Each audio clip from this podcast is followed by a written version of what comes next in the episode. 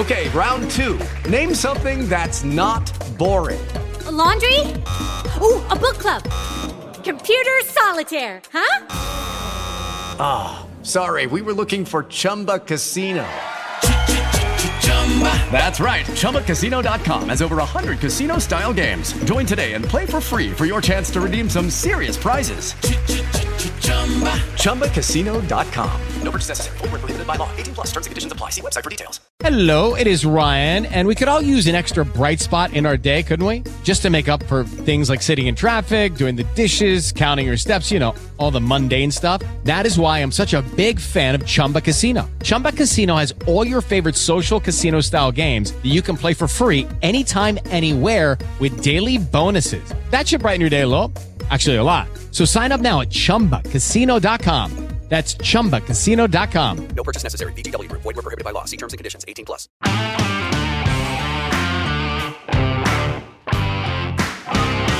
Senhoras e senhores, está no ar mais um episódio recheado.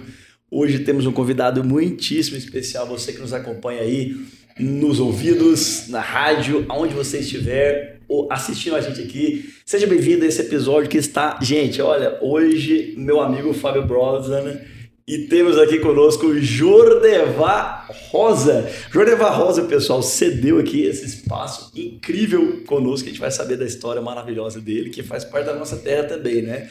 Jordevar Rosa é patrimônio de Goiás. Ele é jornalista, apresentador de TV, empresário, cerimonialista, formado em Direito e é pai marido. Ô, Jonevar, muito obrigado por estar aqui conosco. E como é que você consegue administrar sendo tudo isso, cara, com a sua família? Como é que é isso, Jonevar? Conta pra gente, cara. Primeiro, agradecer o espaço de vocês, né? Tão rico, né? Pra gente contar obrigado. as nossas histórias, falar de tudo que a gente já fez e que a gente pretende fazer. Né? Eu acho que na vida você consegue o tempo necessário. Né? É importante. Aliás, a gestão do tempo é uma das coisas muito importantes que você tem que ter na sua vida. Né? E eu aprendi com o tempo a gerir o meu tempo de forma é, eficaz para que eu pudesse ter um resultado que eu estou tendo. E eu gosto muito de trabalhar muito. Maravilha. Ele estava falando aqui em off, é, gente, que ele nunca trabalhou no emprego no qual ele folgasse aos finais de semana, né? Impressionante. Todos. todos, todos os trabalhos que você teve então já foi assim desde jovem. Como é que você começou, Julevar? Como é que é esse negócio? Você já começou jornalista, comunicador? Ou você teve uma, uma história de background em outros ofícios? Conta pra gente oh, aí. Na verdade, assim, eu nunca pensei em ser jornalista. É mesmo? Até pela história, né, de, de vida que eu tinha, e não tinha nada a ver com jornalismo, porque... Ah. Primeiro que é, é, eu passei boa parte da minha vida, até os 18 anos, morando na roça. Né? Ah, tá. Não que meu pai era fazendeiro, meu pai era peão. Uhum. Né? Então eu trabalhava na roça. Então qualquer serviço de roça que você colocar na minha mão, eu sei fazer. Olha. Tirar leite, roçar pasto, capinar arroz. E eu já fiz isso. então eu não estou falando, é, já fiz para ganhar dinheiro. Maravilha. Né? Então, é, por exemplo, você falou naquele negócio, eu comecei com 8 para 9 anos trabalhando em mercado, entregador de verduras na cidade de Morrinhos, Morrinhos. onde eu nasci. Abraço e ali, Morrinhos, abraço é, Morrinhos. Cidade linda, arrumadinha. Linda. Né, eu fiquei lá até os 12 anos, né? E mercado, você sabe, trabalha todos os dias, né? E o dono do, da, da, da, frutaria que a gente tinha, de verdura, ele gostava tanto de ganhar dinheiro que quando fechava, trabalhava de segunda a domingo, né? Hum. E quando fechava sexta-feira da paixão, ele botava a banca do lado de fora, né? Quando era no dia de finados, ele botava a banca de frutas na porta do cemitério. Então não tinha folga. Esquece, né? Então, assim, em fazenda também, você, o único dia que você não tira leite é na sexta-feira santa. Hoje já tira, né? Mas por, por questões religiosas, né? Então, assim, eu detestava férias, né? Porque férias eu trabalhava o dobro, né? Porque eu ia de bicicleta para estudar e voltava, né? E quando voltava tinha que trabalhar. Olha. Então era sempre então, assim. O sinônimo de férias era sinônimo de trabalho por aí, né? Era sempre. Porque era a hora de que o formato ia virar um trabalho. Poxa, é, eu não sabia desse negócio lá, cara de morrinhos, e nem que você é, tinha trabalhado aí na terra, né? Isso é muito bom. É, é, mas e o jornalismo? Ele, ele veio depois, então você já tinha ali uma, uma, uma caminhada e outros ofícios, você veio para Goiânia, porque a gente, assim, tem, tem. Aqui não tem como a gente colocar essa cena, né, Jorevar? Mas eu já vi cena do Jorevar, assim, é, entrevistando novinho, um rapaz, né? Você começou novo, mesmo já tendo uma história antes em outros tipos de trabalho, é, né? E num mundo que naquela época só existia Band, Record e SBT, né? Não Sim. existia é, internet, não existia nada. não existia o não existia podcast, celular, não existia o né? update mais ainda, né, gente? Olha, eu, eu sempre falo assim, eu sou um, um cara de sorte, porque eu peguei a fase analógica e a fase digital, né? Então eu passei por isso. Verdade. E que quando a gente conta a história do, do analógico, é piada, né? Se não ter celular, se não ter internet. Hoje você fala pra muita gente, o cara Surreal. assusta, É, né? é. Então, assim, mas na verdade, então, eu, como, como eu morei, aí, ah, depois eu mudei pra Jaraguá, Jaraguá. e dos 12 até os 18 eu morava na roça, né? Então eu ia de bicicleta, estudar, aquela coisa toda. Então eu, como era, a gente sempre foi muito pobre, não tinha, naquela época, vim para Goiânia era um desafio, né? Então o que, que eu fiz? Eu prestei vestibular em Anápolis para ciências contábeis, né? E aí eu ia de ônibus de Jaraguá para Anápolis, né? Um ônibus público, né? Que você saía seis horas e voltava meia-noite, né? Então naquela época era isso. Então eu imaginava, só que eu fiz um mês e não era minha praia, né? Não era minha praia. Mas aí eu planejei fazer direito. né? Aí eu vim pra cá, porque é- era aquela história que você, eu tinha que planejar, porque assim, quando você não tem grana, você tem que arrumar alguma forma de sobreviver. E aí vim pra Goiânia como, né? E um primo meu tinha um concurso da Polícia Civil. Ele falou: você faz, aí eu ia fazer direito, você já tá na área e você consegue manter a faculdade, você consegue se manter aqui e você não tem problema. Porque era muito estudioso, então o concurso para mim não era uma coisa tão complicada. Uhum. E tanto eu, eu fiz isso, né? Eu vim para cá, passei no concurso, e aí eu comecei a me preparar para o direito. Quando faltava seis meses para o vestibular, que eu comecei a gostar de jornalismo. Eu vi na televisão, eu falei, cara, deve ser muito bom trabalhar em televisão, né? Aí eu falei, vou fazer jornalismo. Só que aí eu fiz os dois, né? Simultaneamente. Porque eu não, não tinha conhecimento nada do jornalismo. Uau. Aí eu pensei, vamos fazer é, mantendo o direito e fazendo o jornalismo. Aí eu comecei a fazer os dois, terminei os dois, mas fui pro jornalismo, que era uma coisa que me atraiu mais, né? E me atrai, eu tenho 32 anos de profissão. né? 32 anos. Assim, o que a gente vê de fora, né, Fábio, assim, é, uma, é, um, é um talento, assim, absoluto, né? É, a facilidade com que você tem de concatenar ali. é, eu, eu brinco aqui, aqui que eu sou muito prolixo, né? Vou fazer uma pergunta, faço 10. Mas é assim, eu vejo que você tem uma organização na fala e no pensamento muito bacana. E a gente que gosta de te ver na televisão percebe isso. Mas você já teve dificuldade de falar assim, olha, ou, ou já teve alguma fase das- dessa, dessa carreira que você falou assim, rapaz, eu não, eu acho que eu não, não, não é bem o que eu, o que eu queria ter eh, escolhido. Teve algum, alguma fase que você falou assim, olha, é, é, tô em crise no jornalismo, tô em crise, não acho que não é mais a minha praia, porque na nossa opinião não, mas é, é tão bom a gente saber assim as particularidades, né? Teve algum momento que você falou assim, vou desistir. Não, Olha aí. eu nunca tive é, é, esse pensamento, porque a, eu me preparei e assim a- a, a minha vida jornalística foi assim, graças a Deus, de crescimento. Eu sempre fui é, tendo a possibilidade de crescer na, na profissão. E realmente isso aconteceu de uma forma muito positiva. E eu sempre falo uma coisa: em todas as, eh, as situações que eu, que, eu, que eu fiz desde criança, eu sempre me, me preparei antes para isso. Uau. Então eu era muito tímido, é, eu falava errado, muito errado, porque quando você vive no meio rural, você não, você convive com quem? Com quem as pessoas que falam o português nosso, que é o do dia a dia. Não é que eu falei errado entre aspas, né? Uhum, Porque uhum, você tem uma linguagem que é o Uhum. cotidiano de quem Uhum. mora na zona rural. uhum. Então era aquilo, que eu era o C, lito, mi, né, arroz. Então era tudo totalmente diferente. Eu tive que mudar. Adaptar Tanto que aí. quando eu fui ser contratado na TV Serra Dourada, é, a empresa pertencia a Arisco e a gente passava por uma psicóloga. Né? E essa foi uma das perguntas que ela fez. Né? Que ela me perguntou sobre o meu passado, contei o que eu estou falando para vocês aqui, às vezes até com mais detalhes.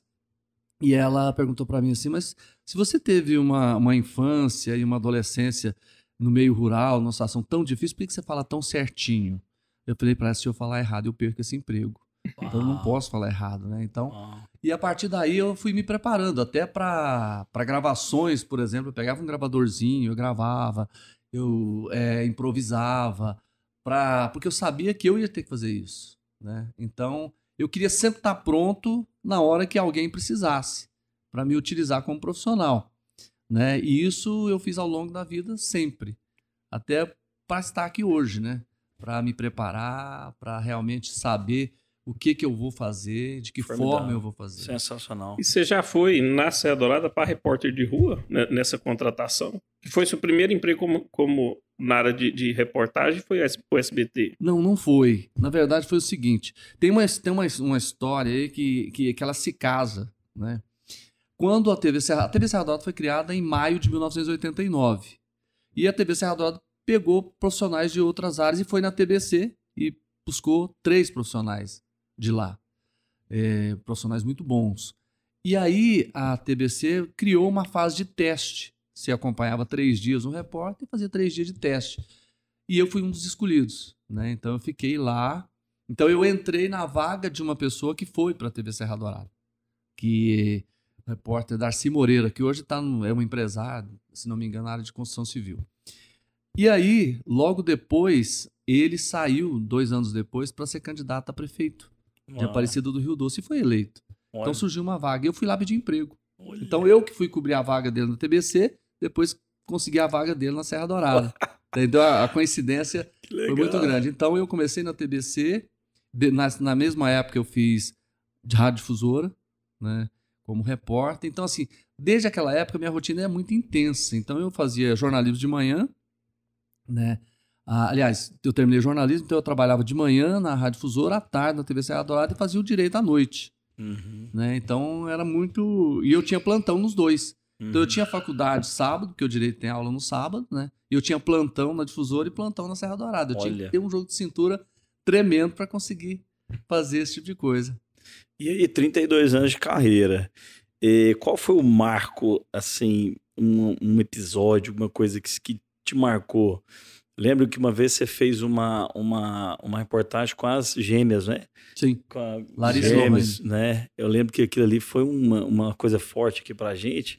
Aquilo ali te marcou assim? Você já chorou numa, Já. numa reportagem, Jordevar? Muitas vezes. Aque- a- aquela lá da Siamesa, assim, como é que foi? Aquilo lá te emocionou? Como é que foi aquilo Me ali, emocionou muito. Eu sempre falo uma coisa, você tem que ouvir. Você tem que parar e ouvir as pessoas. É. Né? Principalmente como jornalista. Ah, Porque são as pessoas que trazem as informações e as mais importantes que eu já tive foi ouvindo. uhum. E um dia eu passei, eu tava correndo para levar uma matéria para o jornal e uma pessoa, não, deixa eu falar com você, deixa eu falar com você. Eu parei, né? Mesmo correndo, ele falou: Ó, tem um caso de gêmeos siameses em Santo Antônio. Uau. Aí comecei a perguntar pra ele: colado na cabeça? Ele falou: não, no peito. Eu falei: não, nos braços. Ele não. Eu falei: mas Aonde? como? Ele falou: não, mas inteiro assim. Eu falei: mas como inteiro assim, né? Ele desenhou para mim. Mulher. Ah, eu faço questão de desenhar. É. Eu não sou bom para isso, não, Uhum. né? Aqui. Aí era isso aqui: O jeito que ele desenhou. um corpo Coloca ali. e duas cabeças. Coloca ali. Uau. Depois você pode até fazer. É, depois. Aí é, é, eu nunca tinha visto Uau. dessa forma. Quando eu peguei, coloquei, eu vi, eu falei, cara, eu tenho uma bomba na minha mão. Hum. E a pessoa falou, olha, não precisa ir lá porque eles não vão falar, porque a situação, eles têm receio, têm vergonha, não vão falar. Só que aí eu peguei meu carro, né, tirei a gravata, peguei um cinegrafista, tirou o colete, Olha, escondeu a câmera e Foi a paisana. Foi a paisana, pedi liberação pro meu chefe, fui pra lá. Cheguei lá, fiquei mais de duas horas tentando convencer a família. E eles não queriam realmente. Por quê? Porque, na verdade, o que, que acontece? Eles tinham receio do que, que a, a população ia falar Pensar daquilo e tal. E eu usei o seguinte argumento. Imagina essas meninas crescendo. Como é que você vai cuidar? O futuro delas completamente... Você não, que futuro? Estudo, casamento, tudo. Mas eu não sabia se era possível separar. Não tinha noção daquilo. A gente nunca tinha feito nenhuma separação eh, de gêmeos siameses no Centro-Oeste Olha. até então. Aquela foi a primeira. Foi, a- e aí eles concordaram, nós fizemos uma matéria e a gente pediu, ó, se tiver algum médico que se interesse em fazer esse trabalho de acompanhamento, para ver o que, que é possível, né? Positivo. Aí apareceu um médico, ligou lá e falou, não, eu vou fazer, eu, tô disposto a atender, o doutor Zacarias Calil. Famoso. A partir daí surgiu, agora virou referência, dezenas de casos foram é, feitos a separação, né? Discovery Channel já fez matéria Uau. falando de Goiás sobre isso, né? Uau. Virou uma referência no país e até fora. Bacana, Jordevar. Então, assim, a, a Lohane, ela teve problemas, que ela nasceu com deficiência mental, e porque órgãos em comum te privilegiaram quem? A Larissa. Ah, né? sim. Ela morreu com sete anos, mais ou menos, né? Uhum. Então, uma tinha a perna esquerda, a outra tinha a perna direita. A Larissa hoje tá com 22 anos, né? Aí, nessa saúde. ocasião que você foi lá conversar com a família, ela, é, qual que era a idade das, das Não neném? tinha, um- não, tinha, um- não tinha nem 20 dias. Não, tem, não tinha nem 20 dias. Era Era muito recém-nascido. pequeníssimas, né? Recém-nascidos. Tanto é que a gente fez uma campanha enorme para arrecadação de fraldas, de alimentos, eh, de roupas, de berço, porque a família não A tinha. campanha foi completa, não É, foi? até porque, na verdade, pouca gente sabe disso, mas quem cuidou das meninas não foi a mãe, foi a tia. Hum, Porque a, a, a mãe teve um relacionamento extraconjugal, as meninas nasceram Uhum. e a tia passou a cuidar. assumiu ali. Então ela não teve nenhum planejamento. As meninas chegaram e não tinha nada em casa. Entendi. Né? E aí, com, com essa entrada do Dr. Zacarias, assim, é, é uma contribuição que você acaba dando né, para a ciência, para as pessoas, né? Porque você ter um, um gêmeo siamês na sua casa, sabendo que pode se fazer uma cirurgia e muitas vezes você não consegue, Uhum. é muito difícil, Uhum. né? E você podendo contribuir com isso, eu fiquei muito feliz. Até hoje, realmente, é um marco na minha carreira, que foi o fato que eu fui atrás. Né? É. A- Você tem que ter a percepção das coisas. É como vocês, empresários, vocês têm que perceber onde vocês vão Uhum. investir, de que forma que vocês vão Uhum. é, atuar. O podcast que vocês estão fazendo é um Uhum. exemplo. Né? Vocês Uhum. perceberam que é um momento de Uhum. levar para as pessoas conhecimento, Uhum. né? de saídas, de alternativas, de casos de pessoas que deram certo. Exato. E, e do- dois momentos, assim, que me marcou. Eu sou novo ainda, né?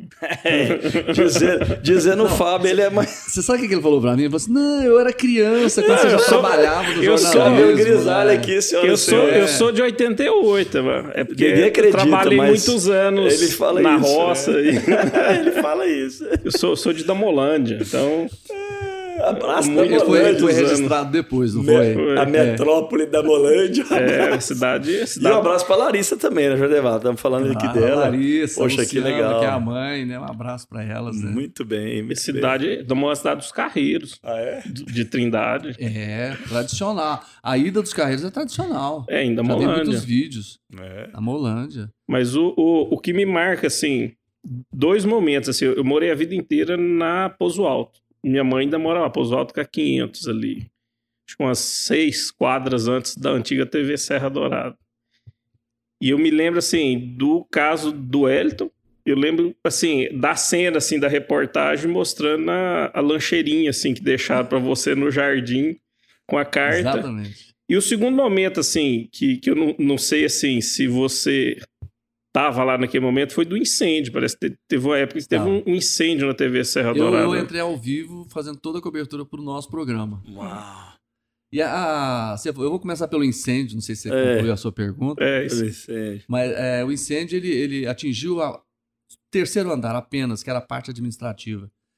Por sorte, ele não atingiu o segundo andar, que era a parte de arquivo, a parte de produção, Uau. de jornalismo, e o, o, o térreo, que era o estúdio. E onde Hum. estavam todos os equipamentos. Então, assim, nenhum equipamento foi é, Danificado. prejuízo, foi danificado. Nós tivemos o prejuízo da parte administrativa, né? E foi de sexta para sábado, né, na madrugada de sábado. E realmente foi um prejuízo grande, porém a televisão foi preservada. Então você lembra disso? Lembro disso. E, Lembro da, e esse episódio tem quantos já- anos já? Jordeval? Esse Foi episódio que- foi tem que- em torno de 24 anos. Uau! Rapaz, as co- a gente tá ficando velho mesmo. É. Não, eu, le- eu lembro da, da, velho sentido assim. 97, eu lembro da rua foi ontem, cara, é. um negócio desse, cara. Tá passando se rápido. eu não me engano, demais, foi em né? 98. Ele tinha 10 anos de idade. Eu lembro da. Eu lembro do, do- fechar as ruas. Você amanheceu assim um caos ali em Campinas É. por causa Ia desse jogar tanta água. Ah, E assim, aí, aquela água foi descendo pela escada. Porque você fala que o que o bombeiro, o que o fogo não estraga, o bombeiro estraga, né? a água.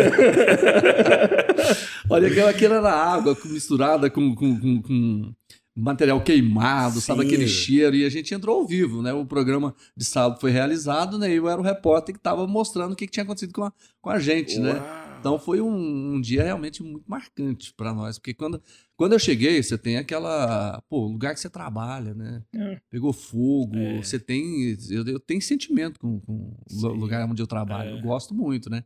E esse dia foi marcante, viu? Mesmo depois de Realmente. ter tido a certeza que ninguém tinha se machucado, né? Sim. E era questão só mesmo patrimonial ali e a preocupação com o dia a dia de vocês, É. equipamentos, enfim. E o negócio do Elton, porque parece que tem muitas assim, curiosidades nesse, nessa questão do sequestro do Elton Camargo, né? É porque foi um sequestro, um dos maiores, né? Se não me engano, o segundo maior da história de Uau. Goiás. Uau. Foram mais de três meses. E eu cobri do primeiro ao último dia. Então, em mais de em quase 100 dias ou mais, você tem muita história para contar. Nossa. né? E como. E caiu no, no, no meu colo. Eu sempre digo assim: eu sempre tenho muita sorte, tô na hora pronto para ela chegar. É, coincidentemente, uns 15 dias antes, o meu diretor falou: olha, você não vai, é, você não vai ter pauta mais, você vai sair. Você vai sair, você vai procurar pauta. Então você vai começar com polícia. Então, onde se tiver, você vai procurar.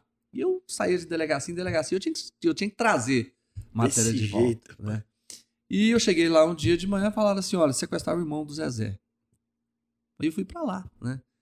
E realmente era no setor sudoeste, ao lado do Terminal das Bandeiras, né? Eu morava num barracão lá de telha eternite, uma coisa bem simples, e eu tinha sido sequestrado. E a partir daí eu comecei a fazer a- o acompanhamento do, do sequestro, né?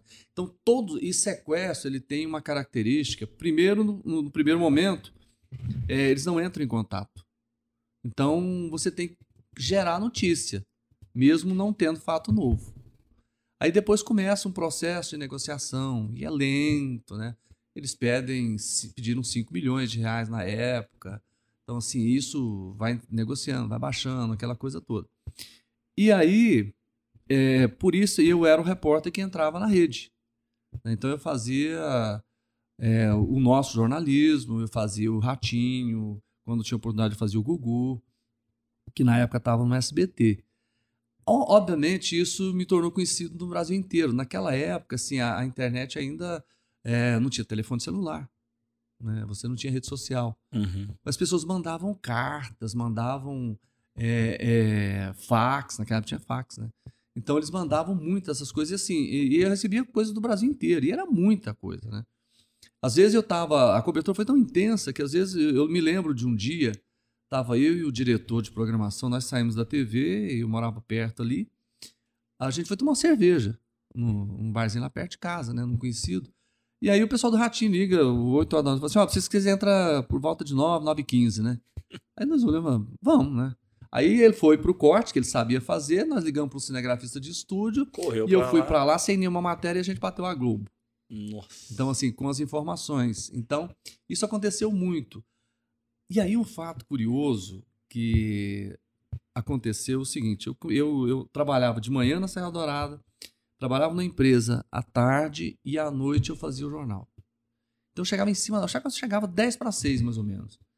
E uma pessoa começou a ligar. Seis horas, seis horas ela ligava. Dizendo que tinha informação, fazia parte da quadrilha e ficou insatisfeita e queria entregar o grupo. Olha. E aí, que negócio, aí pedi mais informação. No começo eu não dei muita moral. Aí pedi mais informação. Aí depois ele falou: amanhã, seis horas eu te ligo. E ligou. Aí todo dia, seis horas, ele ligava, passava um trechinho, né? Coisa de filme isso, Jordão. É. Aí eu fiquei preocupado, né? Aí eu avisei a direção, a direção avisou a Polícia Federal. A Polícia Federal foi lá e grampeou o telefone. Uhum. Fez todo esse trabalho, né? E quando a gente tava lá, e eles orientando como é que seria a conversa, até para ver se o cara caía em contradição ou não, eu olhei pro, pro policial e falei assim: olha, eu tô enrolado se isso for verdade. Vocês vão prender esse cara e ele vai saber que automaticamente foi eu que entreguei. É. Entreguei no, no sentido de que eu chamei a Polícia Federal para monitorar uma conversa de uma possível ação criminosa, uma suposta ação criminosa. Né, de alguém que fazia parte de uma grande quadrilha que tinha sequestrado o irmão do Zezé. Uau. Então não era qualquer coisa, né? É, ué. E a polícia prendeu. E ele falava do interior de São Paulo, que era onde a polícia desconfiava que a quadrilha eh, pertencia, e realmente pertencia, pertencia ao interior, de São, Paulo. Mas era um cara que usava um telefone público, era um aposentado que juntava todas as informações e fantasiava alguma coisa. Olha. E ele fantasiava tão bem que a Polícia Federal ficou uma semana nessa, nessa história de, de pegar ele, porque ele trocava de, de telefone, o, Ah, o Caramba. orelhão. O telefone público, né? Aham. Tem muita gente que tá ouvindo que não sabe nem o que é orelhão, né? É, o Fábio É, não sabe não, porque ele é novinho, é. não sabe o que é De fax. ficha, né? De né? 88. É, você não sabe o que é fax, você não sabe o que é isso, filho. Mas, Contaram assim, pra ele. coisa- É. Contaram pra você, Contaram mas existiu, acredite. É, aí tem uma frase que, que marca, ela- o policial falou assim, não, você não vai perder comigo. Né? Aí eu falei pra ele, eu já fui policial, eu sei o que está acontecendo, então você não vai me enganar. Mas essa frase foi marcante porque ela me rendeu uma outra coisa, né? Hum, Você vê que as coisas vão rendendo, né? E aí, é, quando foi o dia que pagou o resgate, né? Não, antes disso, nós tivemos um, um, episódio que foi assim. A, a família queria uma prova de vida. Né? E falou: nós estamos negociando há três meses. Eu não sei se ele está vivo ou se ele está morto. Como é que nós vamos pagar o resgate? Jogou isso. Olha. E aí eles foram lá, cortaram a orelha do. Hélio com uma faca de cozinha, colocou numa vasilhinha, aquela que você narrou, exatamente, Uau. embrulhou, colocou um, um- papel no meu nome e uma carta que, que era para mim encaminhar para o Ratinho. E na carta ele me falou o seguinte, o sequestrador, para que a polícia não tenha dúvida, a senha de negociação é Romário. Porque todo, todo sequestrador tem uma senha. Uhum. Porque senão todo mundo liga. É, Tô ligado, quem tá falando aqui é o Romário. Era a senha de Ah, que então aquele era o sequestrador. Uau. E ele colocou isso. Né? E ali estava a orelha do Elton. Né? Foi mandado para mim, num- numa vasilhinha. E no outro dia, era no sábado né, que isso aconteceu de manhã. No outro dia a gente entrou no Gugu, foi outro, assim, mais que o dobro da audiência da, da concorrente. Da, da concorrente. Né? E foi um negócio muito forte, né? Assim, até porque é, ficou aquilo, a TV Serra Dourada recebeu, o Jordevar recebeu a orelha É. um- do, do, do Wellington que estava sendo sequestrado. E, e- assim, deixa eu só dar uma pausa nessa conversa que tá maravilhosa. Eu quero saber mais detalhes. Todo mundo quer saber mais detalhes, né? porque o jeito que você tá narrando tá assim, eu tô aqui paralisado como se fosse um filme.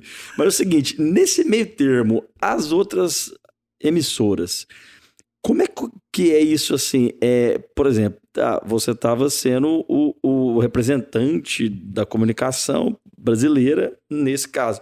E as outras emissoras, elas, assim, claro que ficam doídas, né? Que eh, queria também mais proeminência.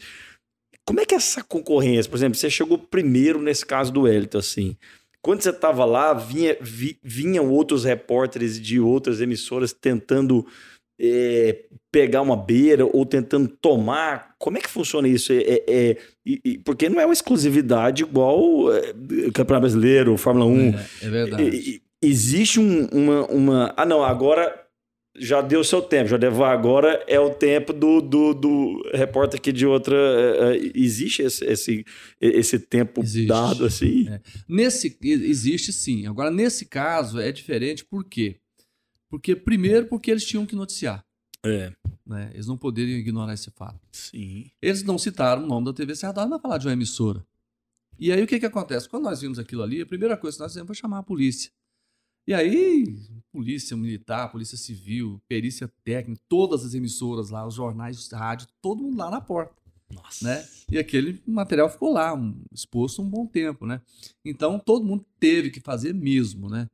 Alguns citou o nome da, da TV, mas assim, alguns citou o nome do o meu nome, alguma coisa assim. Outras, quando a concorrência é grande, acabam às vezes não citando, né? É, mas eles foram obrigados aí na porta da TV Serra Dourada para Não tinha jeito, é. aquele fato que você Que a lembra orelha, bem. a orelha chegou É, lá. eu, eu né? acho que só que a gente vê assim como espectador, né? Ele tirando a Globo, as outras não tem problema, né? A Globo parece que tem problema, parece que ela vive num falar, mundo é. que é só eles que existem no É isso mundo, mesmo, né? Val? Sei que assim. Porque assim, eu acho que a Band, o SBT, não tem problema de um falar do outro, da Record, mas a Globo falar que existe outra emissora, parece que eles têm, É, um- eles têm, uma eles têm- eles têm crise. uma dificuldade muito grande. Acho- um- é o famoso padrão, né? Que na verdade não é um padrão, isso é fora do padrão, na minha opinião. É, também. Por né, exemplo, você quer ver uma coisa que eu acho super errado que a Globo faz? Se você vai e mostra uma grande ação social, uma ação Certo. solidária linda, que beneficia um monte de gente. É, Você- eles vão lá, mostram, mas não fala quem fez. Não exatamente. existe isso. Até porque eu sempre defendo que você divulgue o nome da empresa, o nome do doador, para que aquilo sirva de exemplo para outras. Para que eles possam fazer. Porque eu- eu estou vendo uma ação voluntária, eu posso, eu posso fazer também. Eu tenho uma empresa, eu posso ajudar. E o, mas, mas nesse, todos esses anos aí como âncora do, da TV Serra Dourada, né? Do Jornal do Meio Dia, vocês deram muito trabalho pra Rede Globo, né? Sim, a- nós somos talvez a- a- o primeiro programa jornalístico que bateu a Globo durante dois anos, né? A gente fez um, a gente fez um projeto e a gente aproveitou, na época foi o seguinte, a gente sabia que ia colocar o People Meter, que é aquela, aquele Ah, aparelhinho. O medidor lá É. de, de E a audiência. gente sabia que aquilo era mais, é, era mais real. Sim. Qual que era a outra pesquisa que tinha? Canetão, né? E assim, era feito por um instituto que sempre fazia trabalho pro Jaime Câmara. Viesão. Pensem o que quiser. É. Então aí, o que, aí chegou o Ibope, né? E começou a fazer isso. A gente, nós montamos um projeto né, de, de, de jornalismo, né? Que a gente sempre fez. E aí a gente conseguiu bater neles durante dois anos seguidos, assim. E a gente fazia média, não era média é, diária. Porque tem gente que fala, "Ah, ficou na frente cinco minutos. Não, fazia mensal. Uau. Né? Então, mensal você tem a, a- a certeza de que aquilo é real, é, Uhum. é consistente. Né? Uhum. Então a gente teve esse privilégio, né? E assim, depois a gente percebeu que muitos quadros que a gente tinha criado foram copiados, né? E não é erro. Televisão você copia mesmo. Né? Não Você sei se você que ter- pode, é, eu não sei se você pode falar disso, Jodevar, desculpa, mas assim, é, eles te assediaram nessa época, assim, vou comprar o passo do Jodevar, já que tá me batendo. Porque, assim, tem muita coisa no nosso país que é assim, a gente já falou aqui da, da- do caso da Coca-Cola que comprou ah, o Guará Jesus, e, enfim, outras, Não, mas outras a, a coisas, mas assim... Globo comprando aquele substituto do Rodrigo Faro, como é que chama? O... é, Ah, o que, é, o, que, o que fazia no Rodrigo Faro, a Globo comprou ele pra deixar na geladeira só pra Só pra acabar ele com não- aquele programa de sábado da Record. Aí veio o Rodrigo e.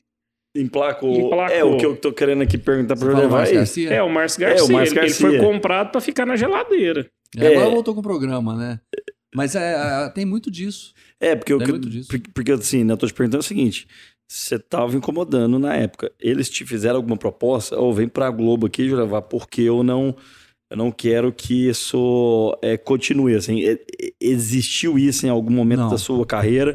Ou, ou ficou muito bem separado? Não, é concorrência, É, eu- vamos investir aqui. É, eu nunca recebi é, convite da Globo. Aham. Nunca me fizeram qualquer proposta. Na época que eu estava na Serra Dourada, muitos amigos meus que trabalhavam comigo foram para lá. Um deles é o Anderson Pancieri, Tá, né? que me salvou o emprego, né? Aham. Eu gosto sempre de contar que eu tô na Serra Dourada, fiquei na Serra Dourada durante muito tempo, não tô mais, mas em função do, do Anderson, que Aham. me salvou o emprego, porque só tinha vaga à noite e, e eu fazia direito à noite. E ninguém gostava de trabalhar à noite. É Então mesmo. ele trabalhava à noite, ele ia passar para tarde e eu que estava entrando, novato, ia para noite, né?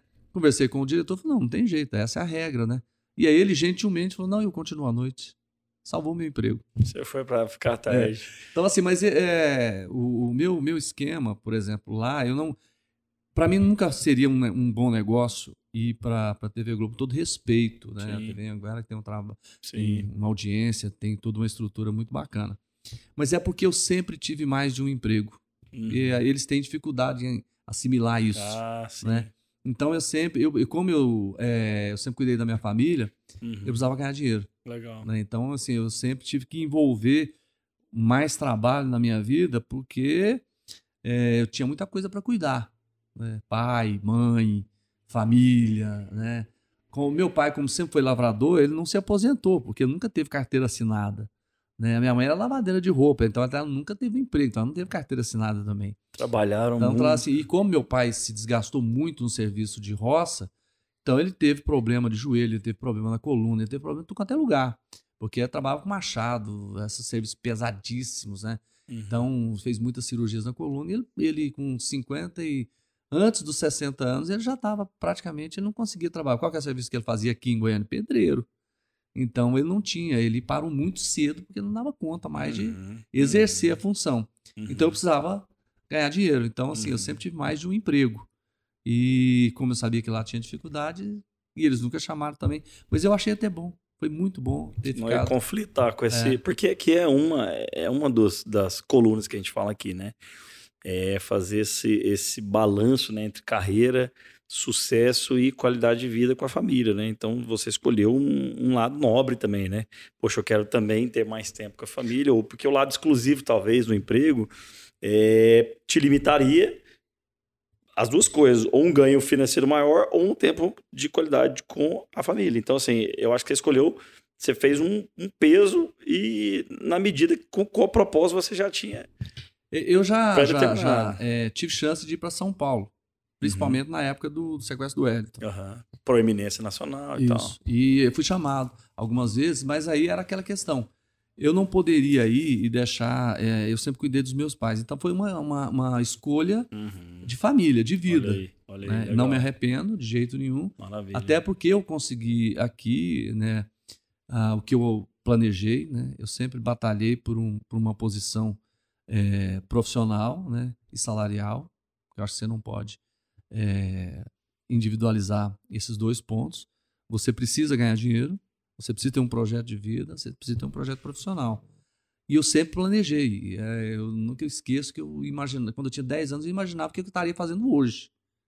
Né? Eu pensava nisso. Aí, ah, mas com 10 anos, eu comecei a trabalhar com 8 anos e meio, então eu já tinha consciência de que era importantíssimo fazer isso, né? Porque eu sabia que eh, eu não tinha família rica para receber herança. Eu sabia que eu tinha dificuldade para estudar, porque na minha época era mais difícil ainda, né? Quando eu passei no vestibular, você tinha três faculdades aqui: Católica, Anhanguera e Federal, Federal. só. With Lucky Land slots, you can get lucky just about anywhere. Dearly beloved, we are gathered here today to. Has anyone seen the bride and groom? Sorry, sorry, we're here. We were getting lucky in the limo and we lost track of time. No, Lucky Land Casino, with cash prizes that add up quicker than a guest registry. In that case, I pronounce you lucky. Play for free at LuckyLandSlots.com. Daily bonuses are waiting. No purchase necessary. Void where prohibited by law. 18 plus. Terms and conditions apply. See website for details. With Lucky Land Slots, you can get lucky just about anywhere. This is your captain speaking. Uh, we've got clear runway and the weather's fine, but we're just going to circle up here a while and uh, get lucky. No, no, nothing like that. It's just these cash prizes add up quick. So I suggest you sit back, keep your tray table upright, and start getting lucky. Play for free at LuckyLandSlots.com. Are you feeling lucky? No purchase necessary. Void where prohibited by law. 18 plus terms and conditions apply. See website for details. E hoje você faz vestibular por telefone, né? Se quiser. Não tem, hoje não tem muita dificuldade. Sim. Alguns cursos, sim. Mas uma boa parte, infelizmente, o nível caiu muito, né? Isso é ruim. Falar em faculdade aqui, você comentou em off que seu filho está na, na, na eminência aí de entrar para a universidade, né? Você, você como pai, famoso, né, Jodevar? Você, influen- você influencia ele em alguma coisa ou você deixa ele... Ele te pergunta, pai, essa, essa, área aqui é bacana. Como é que é essa relação sua com seu filho no sentido dessa eminência dele entrar aí no, no- na faculdade e tal? Não, eu nunca eh, busquei influenciar, não. Eu sempre deixei que eles, eh, todos eles, decidissem por conta própria o que fazer. Bacana. Eu oriento, por exemplo, a- as dificuldades de cada profissão, é a questão de mercado de trabalho, que é importante você saber a questão de, de- do, do que, que você pode obter de, de ganhos financeiros, por exemplo, final de semana, trabalho. Então é tudo importante você dizer, por exemplo, eu quero ser médico, tá? Olha, tem as vantagens e desvantagens. Então isso eu sempre fiz. Mas hoje, por exemplo, o jovem ele tem, ele tem uma autonomia muito grande né? Tanto é que eles mudam muito de opinião em relação ao que vai fazer. E, e vão mudando. Eles decidem no último ano. Né? E essa é uma coisa muito comum. Até eu questionei a, a, a escola do meu filho se isso era normal. Eu falei, é. Antigamente você imaginava uma profissão e corria atrás dela com anos de antecedência. Sim, Hoje não. sim. Hoje o jovem faz muito isso. O, antigamente o currículo valia com tanto, quanto, quanto mais tempo de trabalho era mais importante, não é? Hoje não é. não. Hoje talvez a experiência de várias eh, atividades talvez seja até melhor para você conseguir um espaço. Ser um profissional mais trabalho. completo, né? Isso. No seu caso, que já entrevistou muitas pessoas, né? Conhece um pouquinho de cada nicho, assim, né? É, essa experiência, sua visão como pai é muito especial, né, para eles, porque é, junta duas coisas, né? A visão de um pai falando e um pai multifacetado como é você, né, Jodevar? Que, que já. É, é, é, porque, assim, a- na área da comunicação, é, você absorve. A gente fala que é o Jô Soares, né? Sabe um pouquinho de cada coisa, nem, nem que seja superficial, né? É, Mas sabe um pouquinho de cada coisa, é muito bom, né? Mas na, E nisso tudo, assim, você falando trabalhando domingo a domingo, de noite, muito emprego, aonde vem, assim, em que momento dessa, dessa vida, assim, corrida, vem o início, assim, a esposas e os filhos e como administrar essa, essa correria sua com a família, com, com os filhos? É, eu montei uma empresa com a minha mulher, né? Então, ela é a diretora administrativa e financeira, né? Então, já tem uh, uma ligação mais próxima. Mas eu vou voltar um pouco mais no tempo. Quando é, eu tinha essas atividades, por exemplo, é, dois empregos e a faculdade à noite, era mais complicado. Porque aí era mais difícil. Hoje, assim, durante um bom tempo, eu conseguia almoçar em casa. Então, era uma coisa super legal. Então, eu conseguia ver é, a minha família, e à noite eu conseguia. O tempo é bem restrito com relação a isso. Né? Mas eu não sou uma pessoa de sair muito à noite, nem fim de semana, então eu passo o final de semana em casa. Então, se eu trabalho uma parte do dia, a outra eu estou em casa. Né? Então, é, eu tenho um quintal que eu gosto de sentar e gosto de conversar, então nesse aspecto eu, eu me aproximo mais da família. E a minha, minha mulher é muito próxima, então faz com que a gente faça coisas juntos, né? a gente viaja, essas coisas. Eu, eu, eu vivo, também não é só. Eu sempre falo uma coisa: você tem que viver. Não adianta porque você vai deixar para viajar. Eu lembro eu ter uma história é, que aí eu falei: olha, realmente eu, eu, eu aprendi. Eu tinha. Meu primeiro, os primeiros salários que eu ganhei como jornalista, eu guardei durante um tempinho para comprar um carrinho velho. E comprei um Fusca, 75, caí nos pedaços. E aí eu tinha a chance depois, eu guardei mais uma graninha de trocar esse carro ou viajar para o Nordeste. Aí eu falei, qual dos dois? Eu preferi viajar e continuar com o carro velho. Então, assim, eu dou muito valor em viagem. Meu sonho de consumo é viajar. Então, assim, eu sempre que eu posso, eu estou fazendo uma viagem, sempre que eu posso, estou fazendo alguma coisa legal com, com a família, mais próximo. Então, eu procuro aproveitar o tempo. Você tem que administrar o seu tempo. Por exemplo, hoje eu tenho um monte de atividades, né? Eu levanto 5 da manhã, vou para a Rádio Difusora, tem o um programa das 6 e meia às 8, tem Band na hora do almoço, tem TV para Eterno de noite, eu tenho Instagram, e aí eu faço comercial, eu tenho sou contratado para fazer podcast, em, assim, eu tenho parceria com o Cicobi, Legal. tem com o Hotel de Caldas Novas, então assim, tem muita coisa que Uau. eu faço no dia a dia. Então, aí para isso eu preciso gravar, eu preciso tirar foto. Então eu vou administrando o tempo. Eu, como? Você tem que administrar. É, administrar o tempo é igual você administrar a sua empresa, os seus recursos, esses seus investimentos. O tempo é, faz parte desse condomínio de coisas que você faz. Mas não é simples. Se você não tiver consciência de que é preciso viver, você vive para trabalhar. Quero voltar lá na história do, do, do Hélio Camargo, tem um negócio do Rodim, né? Sim. Queria que você contasse lá, porque teve o desfecho, o negócio do Romário, é. chegou lá a orelha, e aí? Aí depois da orelha, poxa, é, aí as televisões tinham que... que ó, a orelha chegou lá no Jordevar, né? Tipo assim, foi para ele. A partir dali, a partir dali para o momento da libertação dele foi quanto tempo? E aí teve um negócio lá desse, do Rodinho que eu quero saber também. Foi, no, foi, foi assim, alguns dias. Né? Ah, tá. Chegaram a pagar? Umas duas semanas. Pagaram. Só que é, pela primeira vez a polícia de Goiás fez o seguinte: ela utilizou um, um esquema americano de colocar chip no dinheiro. Ah. Naquela época era novidade. Uau. Então eles colocaram é. um chip no dinheiro. Para rastrear. Dinheiro, se não me engano, foram é, de 5 milhões baixou para menos de 500 mil, 300 mil, alguma coisa assim. Só que um motoboy ficou encarregado de pegar o dinheiro, só que o dinheiro estava sendo seguido, né? Uhum. E aí uhum. todos foram presos, né? Ah, mas antes da prisão, aí teve um. A, a polícia foi muito esperta naquele negócio para dizer para os sequestradores que eles estavam perdidos, que na verdade não estavam, é, fizeram uma operação em Abadiânia. Mais de 200 pessoas, helicóptero, tudo. Ó, acabou o sequestro. E até um, um repórter de uma emissora, é, na ânsia de dar o furo, né? Falou que tinha acabado. Né? E na verdade não tinha, né? Então, assim, ele, na, na mesma época, ele voltou para São Paulo, porque estava vindo de São Paulo fazer cobertura aqui. Nossa. E aí ele voltou. Só que a polícia estava com, com muitas informações, né? Quem cuidava do, do sequestro aqui era o Marcos Martins, especialista em sequestro. Uhum. Um cara de um conhecimento muito profundo e um cara estudioso. Então ele fez curso fora E ele trouxe essa tecnologia e conseguiram pegar os bandidos dessa forma. Quando a gente, quando chegou a orelha, aí você fica pensando assim, cara, os sequestradores sabem quem você é.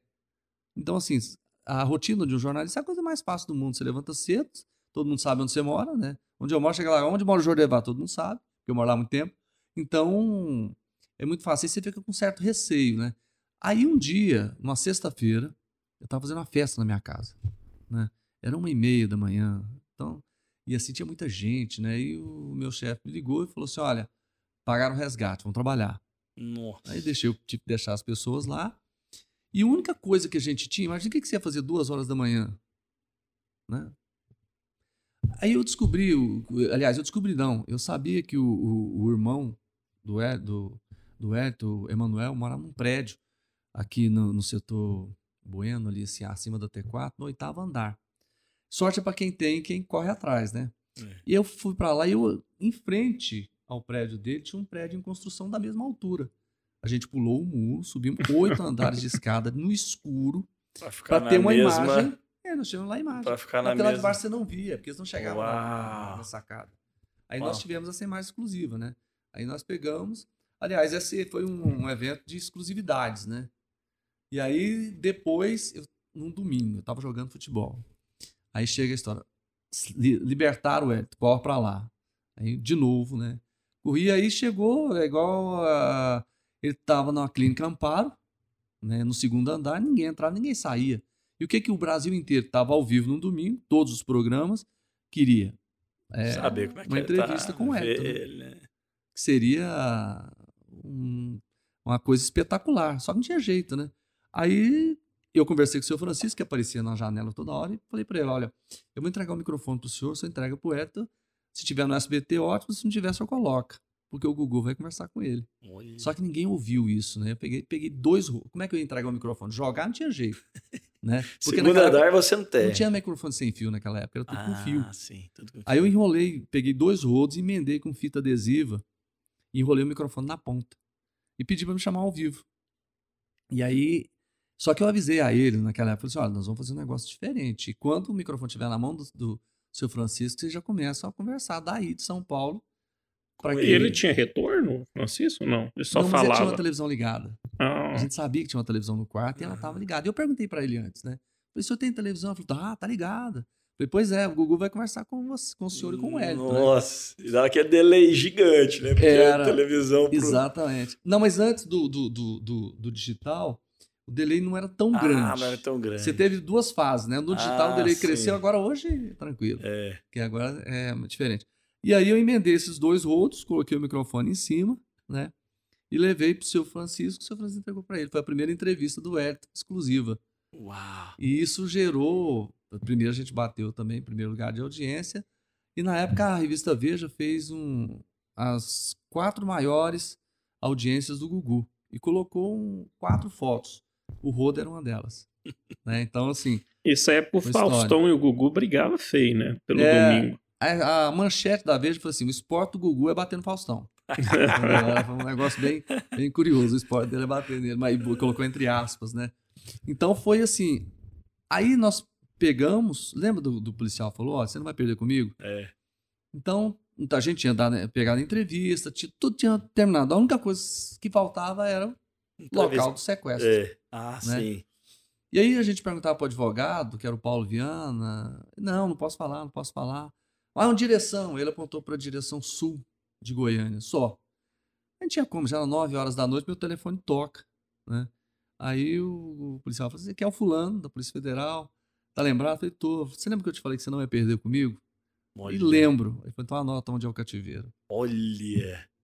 E aí, demos outro, outro furo, né? Outro Conseguimos em primeira mão. O que todo mundo via foi no outro dia, nós fomos à noite. E fizemos, né? Uau. Então foi bem. O que, que- o que, que te deu mais, assim, aquela.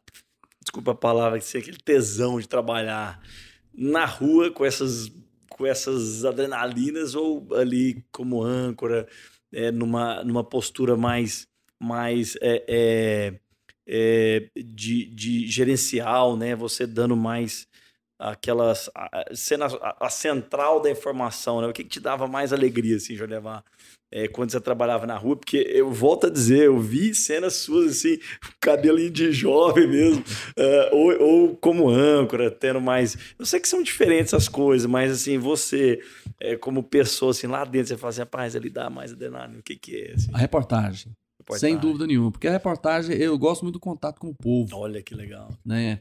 E na reportagem você é, sente a pessoa, né? Você percebe o sentimento dela, né? A hora que ela se emociona, a hora que ela tá com raiva, a hora que ela tá indignada, você consegue perceber isso muito claramente. E eu já deixei, é, é, inclusive, grandes reportagens ou outras que era uma, uma informação grandiosa que você percebe, que você percebia que era mentira no olho da pessoa.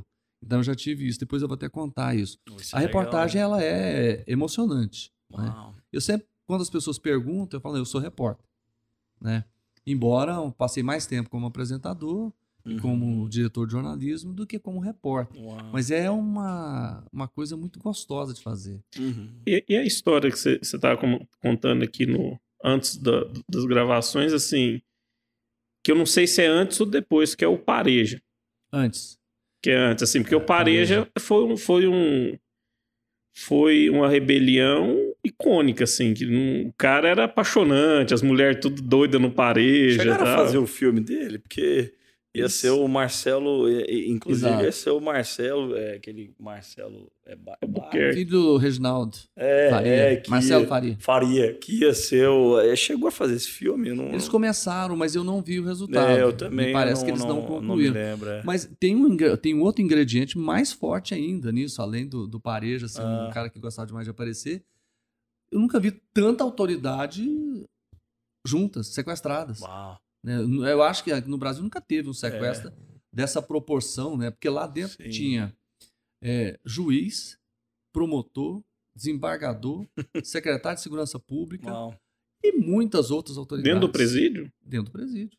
Na- no momento do. Na ocasião. Porque foi, né? foi a, a- Sabe aquele minuto de bobeira das autoridades? Porque Uhum. o CEPAC tem duas, é, duas fases. Eu já entrei lá, fiz matéria lá no meio dos presos.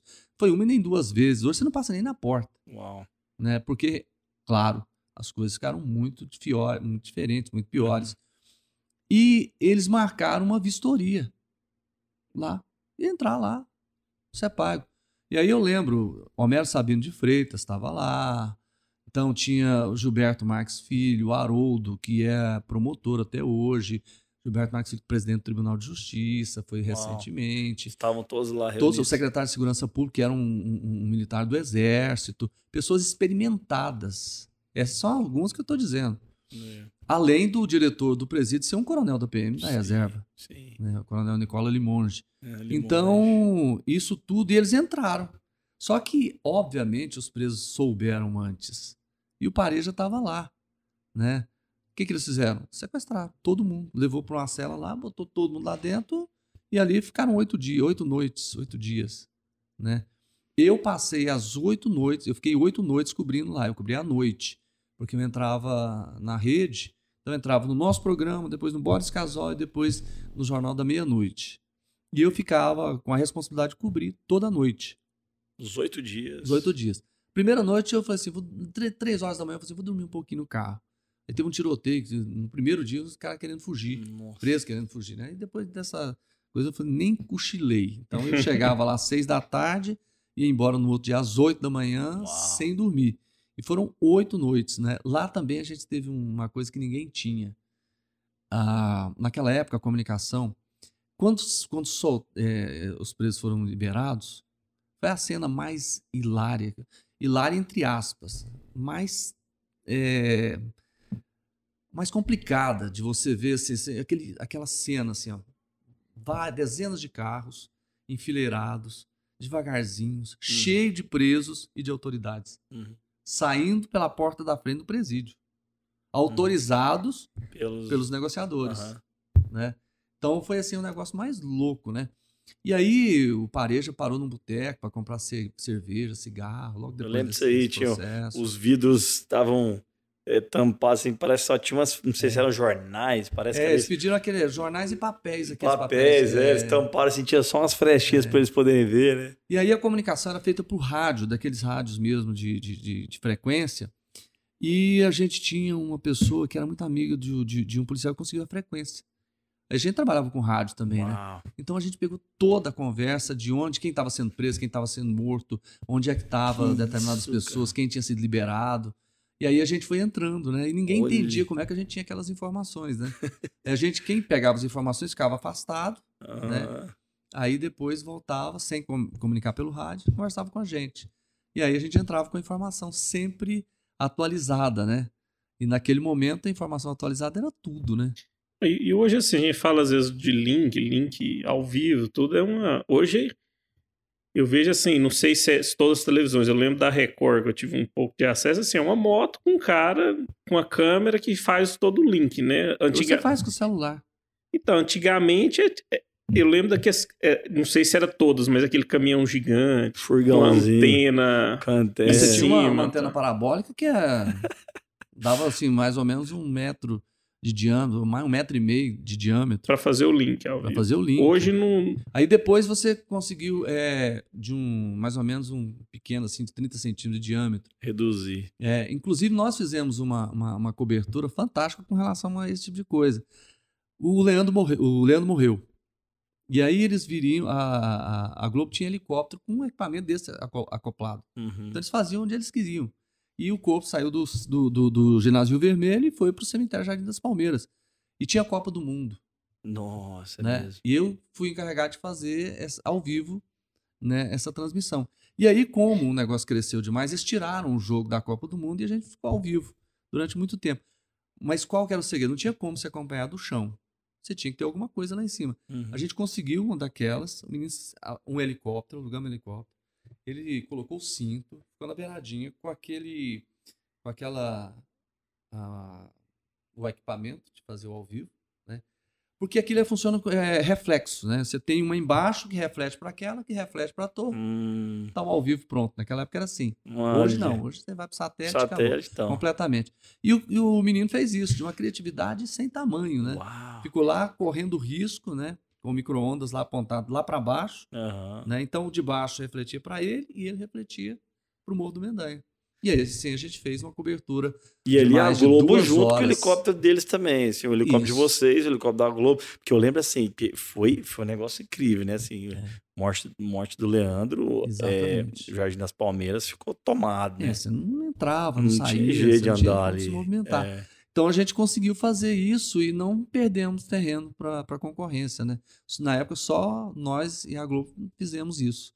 Porque- Gente, nós estamos chegando aqui já no fim. é, é, tá, tá muito bom aqui. Aqui tinha que ser umas três horas de programa, como aconteceu num lugar aí, ali esses dias para trás. Mas é o seguinte: é, eu quero saber um pouco mais daquilo que você falou, assim, é, da, da- dessa experiência quando você está olho no olho com alguém que você está entrevistando, Jordevar, e você diz que você percebe assim, às vezes a pessoa está falando uma verdade é uma mentira, se ela você tem um pouquinho de linguagem ali, é, é, programação neurolinguística para entender. Aí você tira. É, é- é igual mesmo nos filmes, assim, né? Que os jornalistas, por exemplo, eu tô lembrando aqui da Lois Lane, né? Que, que tinha toda aquela ali, né, do Superman, que ela, que ela fazia o- um raf assim do, do, da entrevista que ela ia fazer ali e tal. Naquela hora você troca seu roteiro, por exemplo, você está Sim. entrevistando ali um- uma pessoa, você tem uma, uma- um, roteiro, mas você percebeu ali algo, você ali você tem uma autoridade total, total, ou fica lá um diretor, ó, não fala nada, não, não sei o que, não, você tem Você uma na apresentação ou na É, reportagem? Na reportagem, você tem na uma reportagem você é sozinho. você tem uma liberdade Tem. total. E quando você percebe que a pessoa já está indo pro outro lado, você já é, é que você, é tem isso? que, você tem que estar pronto para mudar na hora. Uau. Eu vou te contar duas histórias, assim, uma positiva e uma negativa. É, eu, eu, eu jogava bola com o Jackson Abrão e toda vez que chegava cantando uma música de, de um, de um, de um. chama Nila Mar e seus cantores de ébano. Oi, leva eu, também quero ir. Jacques Abrão, que era da Globo. É. Eu jogava bola e ele cantava essa música. Eu falei, Jacques, quem que é essa música? Nila Mar e seus cantores de ébano. E aí eu fiquei com aquela música, ela é, ela é muito é, forte. Um momento que vocês escutem. Nila Mar e seus cantores de ébano. Leva eu. Uau. Tem um cara de uma voz muito forte o Nilo Amaro é desse tamanhozinho. Aí, um dia eu descobri que ele estava com câncer na garganta e queria fazer uma viagem para o Rio de Janeiro. Não tinha dinheiro, estava morando em Goiânia. Mesmo com todo o sucesso que ele tinha feito, ele morava num barracão. Uau. E eu falei, ah, vou fazer uma matéria com ele, né? E aí, como era uma música muito antiga, eu peguei um pessoal mais é, numa idade acima de 30, 40 anos, e eu falei, eu vou cantar um pedaço da música, se você souber, você compl- completa. E os negócios filmando, né?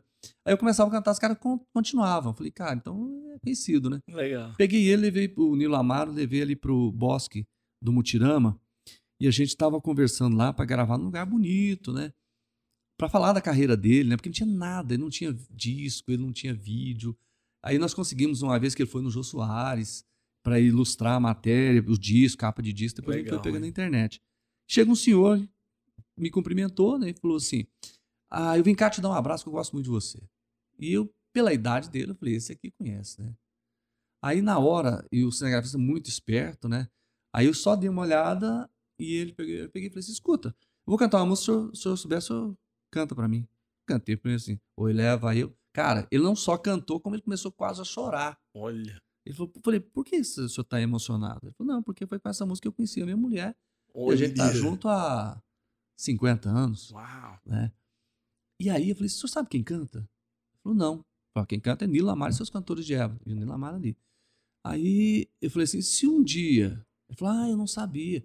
Se um dia o senhor encontrasse com o Nilo Amaro, o que, que o senhor faria? Uau. Aí ele falou assim, ah, eu nem sei. Eu acho que eu dava um abraço nele. Eu falei, pode dar esse aqui. Uau. Cara, até hoje eu arrepio.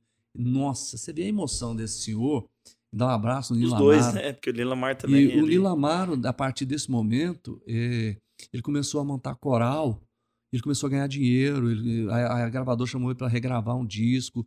E um dia ele chegou com um carro importado lá, falou, eu vou te mostrar que você é responsável por isso. Uau. Então assim, ele morreu um pouco tempo depois, mas pelo menos ele, ele final da vida bem, dele experimentou algo ali dinheiro, né? maravilhoso, né? E uma outra coisa, um dia chegou uma informação para mim de que uma mulher estava grávida de gêmeos, foi sequestrada, cortaram a barriga e tiraram os meninos.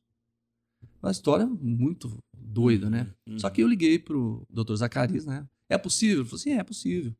É, o trabalho de parto, ele... Falou assim, mas se ela... E aí a gente foi pegando, né? Fui lá pra casa dela. E aí ela foi contando a história. Tava de mais ou menos à noite, aí passou o cara lá, sequestrou.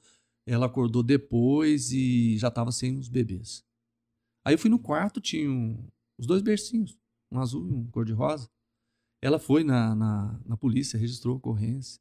Tava toda a família lá, aquele negócio todo. Então, assim, tudo tinha para ser verdade. Pra ser verdade. Né? O Dr. Calil confirmou que era, Era possível, possível, fazer isso. Era possível. Uau. Na, na verdade, depois eu conversei também com Sebastião Moreira, que era obstetra, né? Aham. faleceu. E ele falou que é possível, sim. Só que aí algumas coisas. parece que não- Eu olhava no olho dela assim. Aí quando você firmava, ela, errada. ela ficava triste. Aí depois ela não perdia aquela tristeza. Ela tava falando de dois filhos. Né? É. Aí eu falei assim: a senhora, quando a senhora começou a passar mal, a senhora ligou para alguém? Ela falou: Igor, me presta o telefone da senhora aí, deixa eu ver a ligação. Aí tá, tá, que- é, nem sei o que aconteceu, né? Eu falei, só ligou para quem? Não, liguei pro fulano. Falei, deixa eu ver seu telefone, que hora que foi a ligação? Aí não tinha ligação. Aí a gente começou a, a, a olhar, apertar, aquela coisa toda. Depois nós descobrimos que ela era a segunda mulher, entendeu? Poderia ter querendo prejudicar a ex-mulher, virou. Aquele negócio, nós decidimos não fazer. Falei assim: ó, o dia que a senhora fizer um ultrassom e mostrar para a senhora que a senhora esteve grávida, É. a gente vem e faz. Porque a polícia já tinha sido acionada, ela registrou ocorrência, família estava toda lá. Foi uma montagem. Olha. Se eu não tivesse essa, graças a Deus, tive nesse sabedoria, momento. Jolevá. Você teve a sabedoria de Salomão quando teve com as duas mulheres lá. E uma falou assim: ó, inclusive a gente tá aqui na Semana das Mães, né? É, ah, é, a minha- o meu, essa menina matou meu filho aqui. Aí o Salomão falou assim: é, então traz essa criança que sobrou. Então, só- vem cá, soldado, parte essa, esse, esse, esse neném aqui no meio. Aí a mãe de verdade falou: não, não, não, não. Deixa com ela, né? Então foi a sabedoria de Salomão. Você teve uma sabedoria dada por É, Deus e ali. Foi. Porque pensa, um negócio desse poderia ainda. de- Teria é, sido usado, né? é, E e- levaria o maior erro Uau. jornalístico, né? Da minha carreira. Mas então, é- assim, tem muito isso. E, e disso tudo, assim, depois de, de, de muitos anos de carreira, como que foi hoje, assim, parece que eu vejo o Jordevá, assim, da TV Serra Dourada, tá? Agora migrou pro digital e, e garoto propaganda de várias marcas aí. Eu tive que reinventar essa, porque durante muito tempo eu fiquei numa empresa como apresentador e como diretor de jornalismo. E de repente eu não estava mais né, nessa emissora. Então, o que, que você vai fazer? Você pega toda a sua experiência, né? e Na, na hora eu, eu avaliei, por exemplo, essa questão de mercado. Por exemplo, eu tinha um nome, né? Graças a Deus eu cons- cons- construí um nome que virou uma referência, né? Esse- e tinha o digital, eu já tinha um Instagram que eu usava para muito mais questões pessoais. Então eu, eu imaginei a minha vida. Falei, olha, primeira coisa que eu vou fazer, eu não vou atuar só num- numa empresa mais. Eu vou trabalhar de forma que eu tenha várias atividades diferentes, né? Porque se eu for pego de surpresa, eu tenho outras formas. Eu vou pegar o digital, vou transformar isso num- numa forma de, de, de trabalhar notícias. O meu Instagram ele é diferente de, de no- dos Instagrams normais, por quê? Porque tem muita gente que só coloca notícia, o outro só coloca pessoal. Não, eu coloco pessoal e coloco notícia. Maravilha. Então eu coloco as duas coisas. Porque eu não dou conta de concorrer com G1, com outra coisa. Mas eu tenho informação. Uhum. Né? Então eu sempre, eu tenho muitas fontes, eu recebo muitas imagens. Então eu estou sempre colocando eh, no Instagram esse tipo de coisa. E eu percebi que era possível, por exemplo, você criar uma empresa, né? Minha esposa é publicitária, formada em administração de empresas, e você montar um, um esquema de trabalho, né? Paralelo a- às outras atividades que eu me propus fazer. Uhum. Né? Então, hoje, se você me perguntar quantas ações eu tenho, vou dizer para você que são muitas. Né? E eu consigo eh, colocar elas em dia. Eu não deixo nenhuma faltar. Por exemplo, jornal, jornalismo, por exemplo, você é uma coisa que nunca atrasa. Então, todos os dias, naquele, naqueles horários, eu estou. Quando pronto tudo acontece, você tá passando mal ou, ou ter realmente um imprevisto, como é que é? Aí eles puxam alguém para fazer Sim, ou sim. eles puxam alguém ali É, sempre tem uma pessoa que substitui. que fica ali? É, no início do ano, por exemplo, eu tive dengue, tive gripe, então eu tive um processo assim e que me afetou a voz. Hum. E então eu tive que realmente é, contar com as pessoas que fazem a substituição. Isso ocorre nas férias, né? Então, quando você está doente, quando você tem um imprevisto de atraso, por exemplo, né? Você uma hora você pode estar indo trabalhar e ter um Uhum. acidente de É. trânsito. Né? Sua- a sua voz e a sua, a sua, a sua aparência são o seu instrumento de trabalho, né? Você cuida da voz, assim, no sentido daquele pessoal que não toma gelado, que, que você evita gritar, mas no futebol passa a bola, sem gritar. Isso, isso é assim mesmo? Como é que é? Você cuida disso assim, cara, ou não? Olha, eu cuido, assim, mas eu tomo gelado. É, Eu tranquilo. tomo gelado, assim. É, por exemplo, se eu for num show, eu não vou cantar. Eu posso, no máximo, te- imitando quem tá cantando. mas você tem consciência ali de que baixinha, aquelas sim. coisas estragariam a sua voz. É. Legal. Então, esse tipo de, de situação, por exemplo, de. de, de quando você está num ambiente em que tem muito barulho, a tendência é você desgastar a sua voz. E a minha voz é muito fraca, Uhum. entre aspas.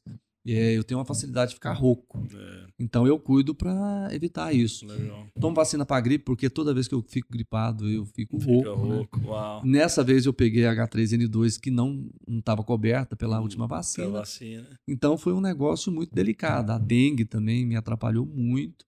Talvez seja um período muito, muito complicado. Mas sempre tem alguém para fazer isso, né? Em Bacana. todos os locais onde você vai.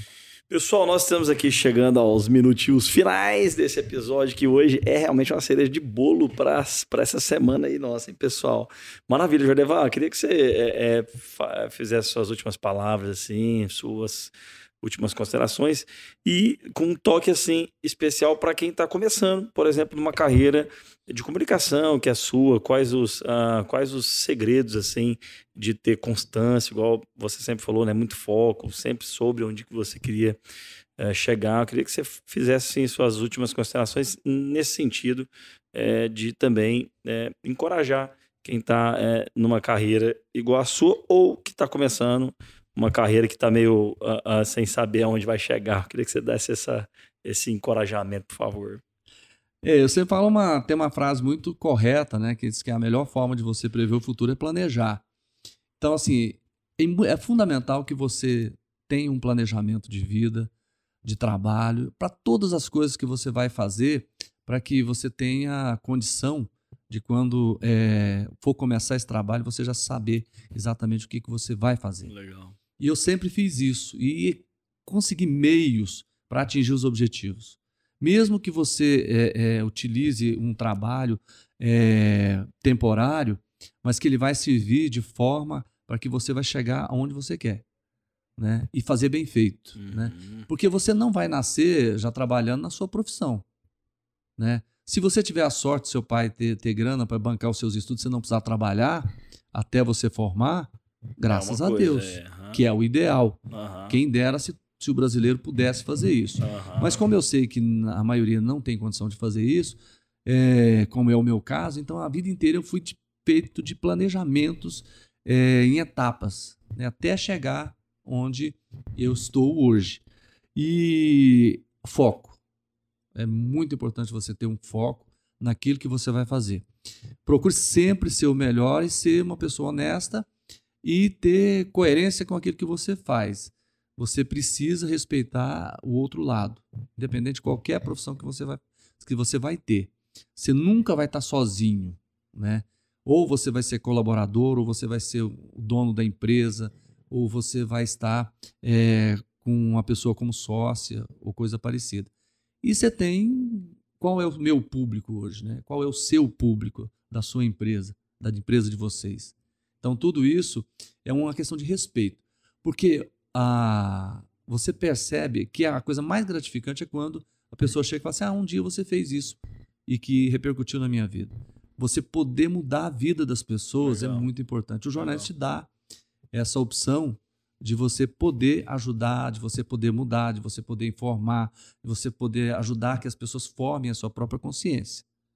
Então, é, eu tenho, graças a Deus, muitas histórias e sempre encontro com pessoas dizendo isso, ou falando que realmente respeita o trabalho que você faz.